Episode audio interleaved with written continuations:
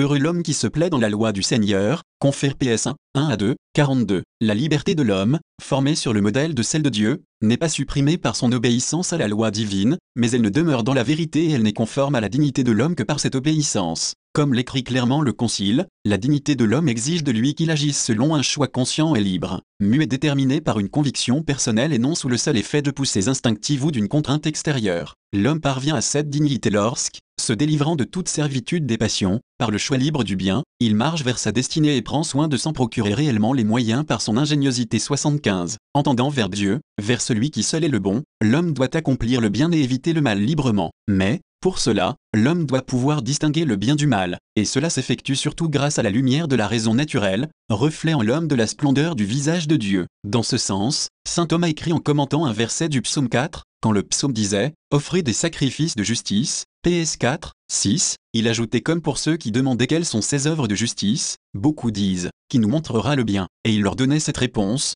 Seigneur, nous avons la lumière de ta face imprimée en nous, c'est-à-dire que la lumière de notre raison naturelle, nous faisant discerner ce qui est bien et ce qui est mal, ce qui relève de la loi naturelle, n'est autre qu'une impression en nous de la lumière divine 76. On voit là pourquoi cette loi est appelée loi naturelle, elle est appelée ainsi non pas par rapport à la nature des êtres irrationnels, mais parce que la raison qui la promulguait précisément celle de la nature humaine 77, 43. Le Concile Vatican II rappelle que la norme suprême de la vie humaine est la loi divine elle-même, éternelle, objective et universelle, par laquelle Dieu, dans son dessein de sagesse et d'amour, règle, dirige et gouverne le monde entier, ainsi que les voies de la communauté humaine. De cette loi qui est sienne, Dieu rend l'homme participant de telle sorte que, par une heureuse disposition de la providence divine, celui-ci puisse toujours davantage accéder à l'immuable vérité 78. Le Concile renvoie à la doctrine classique sur la loi éternelle de Dieu. Saint Augustin la définit comme la raison ou la volonté de Dieu qui permet de garder l'ordre naturel et interdit de le troubler 79. Saint Thomas l'identifie avec la raison de la sagesse divine qui meut toute chose à la fin requise 80. Et la sagesse de Dieu est providence, évidence, amour qui veille.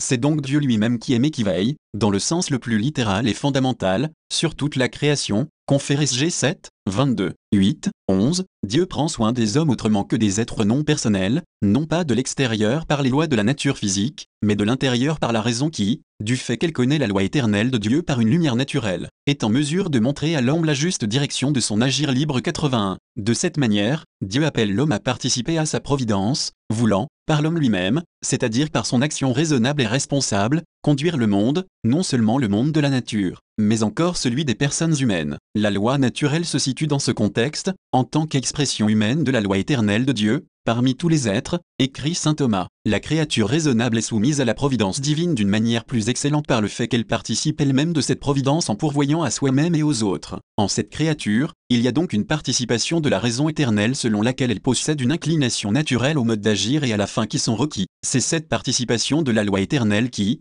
dans la créature raisonnable, est appelée loi naturelle 82, 44. L'Église s'est souvent référée à la doctrine thomiste de la loi naturelle, l'intégrant dans son enseignement moral. Mon vénéré prédécesseur Léon XI a ainsi souligné la soumission essentielle de la raison et de la loi humaine à la sagesse de Dieu et à sa loi. Après avoir dit que la loi naturelle est écrite et gravée dans le cœur de chaque homme, car elle est la raison même de l'homme lui ordonnant de bien faire et lui interdisant de pécher. Léon XI renvoie à la raison plus haute du législateur divin, mais cette prescription de la raison humaine ne pourrait avoir force de loi, si elle n'était l'organe et l'interprète d'une raison plus haute, à laquelle notre esprit et notre liberté doivent obéissance. En effet, l'autorité de la loi réside dans son pouvoir d'imposer des devoirs, de conférer des droits et de sanctionner certains comportements, or tout cela ne pourrait exister dans l'homme, s'il se donnait à lui, même en législateur suprême la règle de ses propres actes. Et il conclut, il s'ensuit que la loi naturelle est la loi éternelle elle-même, inscrite dans les êtres doués de raison et les inclinant à l'acte et à la fin qui leur sont propres, et elle n'est que la raison éternelle du Dieu créateur et modérateur du monde 83. L'homme peut reconnaître le bien et le mal grâce au discernement du bien et du mal que lui-même opère par sa raison, en particulier par sa raison éclairée par la révélation divine et par la foi, en vertu de la loi que Dieu a donnée au peuple élu, à commencer par les commandements du Sinaï. Israël a été appelé à recevoir et à vivre la loi de Dieu comme don spécial et signe de l'élection et de l'alliance divine, et en même temps comme attestation de la bénédiction de Dieu. Moïse pouvait ainsi s'adresser aux fils d'Israël et leur demander, quelle est la grande nation dont les dieux se fassent aussi proches que le Seigneur notre Dieu l'est pour nous chaque fois que nous l'invoquons,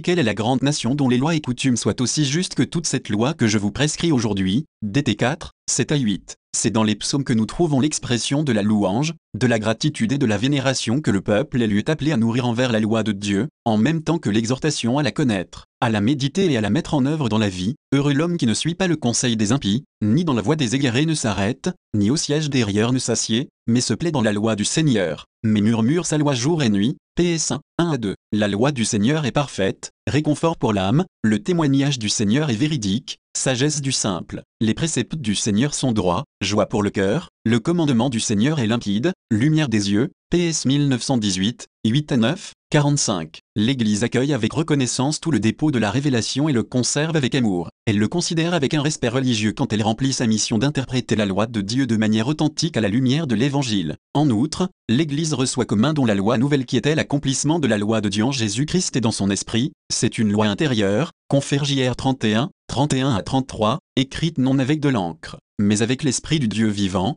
non sur des tables de pierre, mais sur des tables de chair, sur les cœurs. 2 compagnie 3, 3, une loi de perfection et de liberté, confère 2 compagnie 3, 17, c'est la loi de l'esprit qui donne la vie dans le Christ Jésus. RM 8, 2. Saint Thomas écrit au sujet de cette loi, on peut dire que c'est une loi dans un premier sens, la loi de l'Esprit et l'Esprit Saint de qui, habitant dans l'âme, non seulement enseigne ce qu'il faut faire en éclairant l'intelligence sur les actes à accomplir, mais encore incline à agir avec rectitude 3 dans un deuxième sens, la loi de l'Esprit peut se dire de l'effet propre de l'Esprit Saint, c'est à dire la foi opérant par la charité, Gas 5, 6, et qui, par là, instruit intérieurement sur les choses à faire 4 et dispose l'affection à agir 84. Même si, dans la réflexion théologique et morale, on a pris l'habitude de distinguer la loi de Dieu positive et révélée de la loi naturelle, et, dans l'économie du salut, la loi ancienne de la loi nouvelle, on ne peut oublier que ces distinctions utiles et d'autres encore se réfèrent toujours à la loi dont l'auteur est le Dieu unique lui-même et dont le destinataire est l'homme. Les différentes manières dont Dieu veille sur le monde et sur l'homme dans l'histoire non seulement ne s'excluent pas, mais, au contraire, se renforcent l'une l'autre et s'interpénètrent toutes proviennent du dessein éternel de sagesse et d'amour par lequel Dieu prédestine les hommes à reproduire l'image de son Fils, RM 8,